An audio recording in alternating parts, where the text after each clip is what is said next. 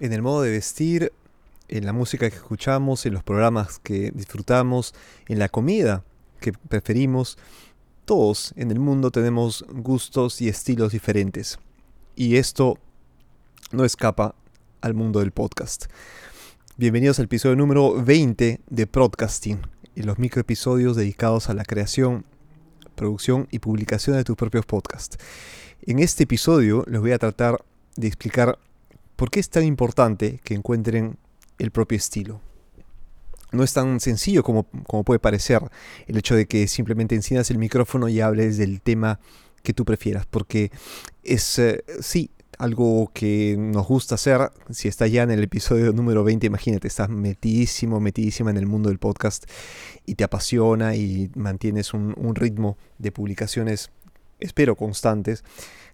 Algo que me tomó eh, un trabajo al inicio, tengo que confesar. De hecho, estoy grabando en el Zoom H5, ya tengo... ¿Cuántos programas grabados del Zoom H5?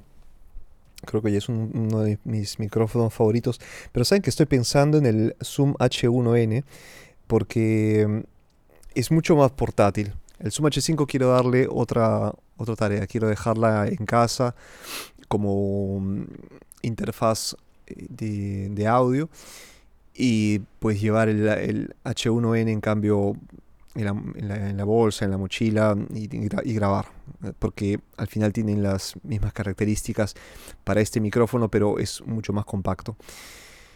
Bien, pequeño paréntesis, eh, ¿por qué es importante? Porque una vez que has grabado tu, tu podcast, eh, tienes que sentirte cómodo o cómoda con lo que estás grabando, ¿no? Y para, hacer, para llevar un ritmo eh, tuyo, que sea, que, lleve tu firma, pues sí es que hacer que refleje el estilo, el, que el podcast refleje quién eres, ¿no? Porque si no, va a ser un podcast anónimo, frío, va a ser un podcast, em, sí, que podemos encontrar en cualquier lado. De repente vas a encontrar algunos eh, seguidores que estén contigo, pero la transparencia es importante. Ya hablamos de esto en otros episodios, pero el estilo, el, el estilo de tus, de tus programas tiene que reflejar quién eres. A no ser que te crees un personaje, que es también muy válido. Este, pero si somos serios, introvertidos o alegres, bromistas, extrovertidos, va a cambiar también mucho, ¿no? Porque, como les dije, poner la firma sobre todo lo que hacemos eh, tiene un, efecto inmediato en quienes están recibiendo el mensaje, ya sea que estén cara a cara, ¿no?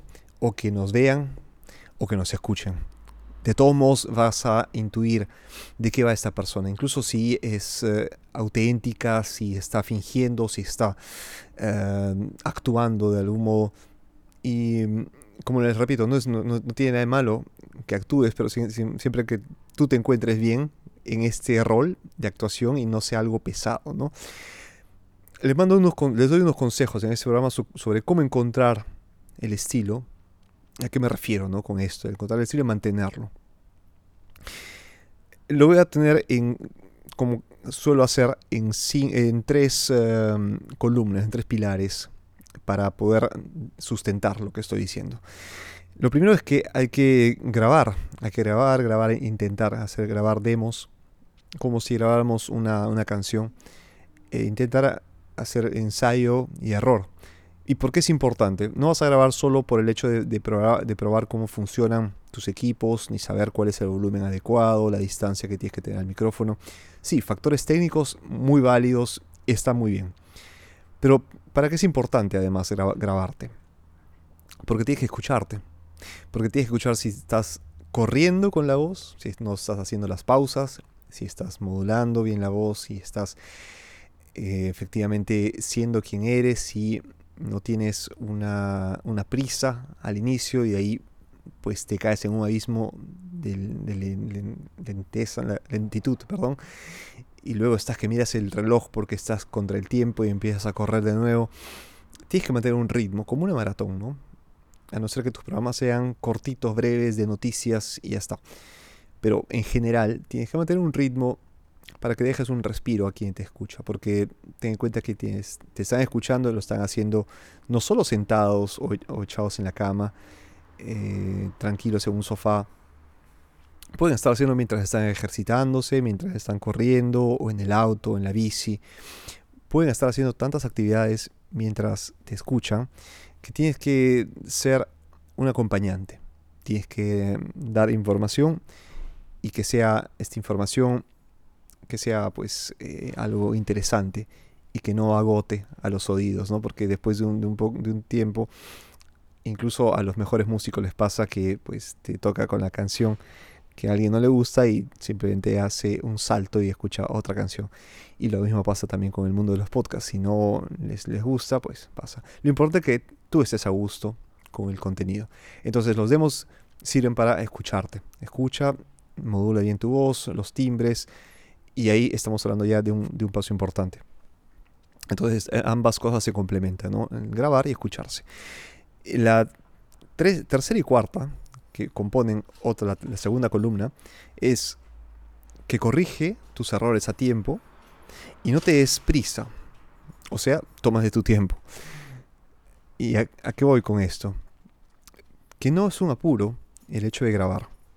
Si tienes ya la agenda programada y, sabes que vas a grabar ese día, está bien respetar los tiempos. Pero si no te encuentras bien, si no sabes que vas a producir un contenido de calidad, es mejor justificarse con, eh, a través de las redes sociales diciendo el programa de hoy eh, lo hacemos mañana, lo hacemos otro día.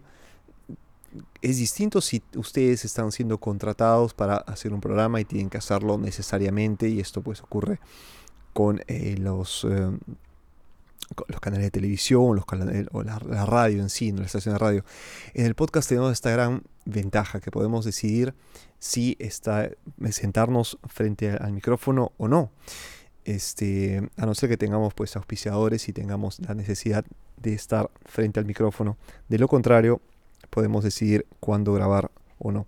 Entonces, hay que, hay que corregir los errores a tiempo, los errores de estilo, y para ello tenemos que tomarnos las cosas con calma, no sin prisa. Tenemos que tener bien en cuenta que es importante compartir un contenido con el cual estemos nosotros en primer lugar satisfechos y esto se transmitirá necesariamente. Van a ver que es, es, la misma calma que uno puede transmitir cuando miras a los ojos a alguien o cuando llevas una conversación. Lo mismo, transmites calma, transmites o de repente transmites alegría, transmites seriedad. Lo que quieras transmitir se va a reflejar en tu voz, se va a reflejar en, tu estado de ánimo, se va a ver en el contenido final. Y créeme que es mejor tomarse una, dos horas, uno, dos días, uno, dos semanas. Lo importante es que sea un producto bueno y, con el que tú estés satisfecho satisfecha. La tercera columna, que son siempre de dos puntos, escucha otros podcasts. Escucha a otros podcasters, encuentra inspiración. O búscalo y encontrarás la inspiración. ¿Y a, qué me refiero? La, inspiración puede llegar por otros programas, así como cuando eh, los, los músicos para componer, escuchan otros músicos, los escritores eh, leen otros libros. Lo mismo tiene que pasar con nosotros.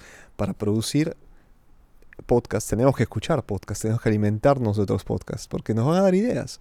Necesariamente nos van a dar ideas. Y no tenemos que copiar a nadie. Sí, podríamos de repente encontrar estos, estos puntos que de repente nos faltaban, como los efectos de sonido, cómo tener una música eh, de introducción, cómo tener Mm, de repente las, este, la, siglas de bienvenida, ¿no? unos saludos, efectos especiales, que podríamos tomar de otros podcasts, de otros programas, pero para, para ello tenemos que escucharlos. Y la inspiración podemos encontrarla en, en, temas, en temas que podemos incluso eh, ver por YouTube o por las redes sociales, temas que nos pueden ayudar a construir nuestros programas. Por ejemplo, yo publiqué sobre Interstellar, sobre esta película del 2014. Imagínense, publiqué el episodio 101 de Cinta en Blanco sobre esta película seis años después de su publicación. Y lo hice porque simplemente me, vi inspirado por esta, por esta película que me gustó, me encantó, se la recomiendo. Y nada, me, animé a, publicar un, tema. Yo tenía otros temas, pero dije, no, tengo que hablar de, de Interstellar porque me gusta el, mensaje que lleva y pues estaba, estaba pues muy motivado, quería que se transmitiera esa, ese espíritu, esa motivación en el podcast para poder estar así lo más fresco posible con lo que había visto y con lo, quería, con lo que quería demostrar lo que lo quería transmitir. Lo mismo fue con, con Joker. Eh, pero Joker sí la publiqué, creo que no, ni siquiera esperé, no esperé ni dos días y ya estaba publicando este, después de, la, de haber visto la película, este, que la vi más de, más de una vez. Y así, ustedes, ustedes, pueden encontrar inspiración, pueden encontrar inspiración en otros podcasters, en otros programas, en otras transmisiones televisivas, en el cine, en los libros. Pero es importante que ustedes estén tranquilos, cómodos, cómodos con lo que están publicando. Y así las personas que escuchan van a descubrir este estilo, lo van a apreciar y ahí sí van a poder seguir alimentando la comunidad de sus podcasts. Así que espero que les hayan ayudado estos consejos, estas tres columnas, acuérdense muy bien de ellas, eh, pónganlas en práctica y, así les, van a, les va a ayudar mucho a construir su propio estilo. La práctica después hacia el maestro como ya había hecho como mensaje en un programa anterior. Les mando un fuerte abrazo, escúchenme en las redes sociales eh, o síganme en las redes sociales, estoy en, Facebook, en eh, Twitter, Instagram como Vía Exprosa, cintemblanco.com para todos los podcasts y me escriben en podcast.cintemblanco.com. Nos encontramos el próximo martes y mientras tanto a seguir grabando. Una fuerte, un fuerte abrazo. Chao amigos. Chao.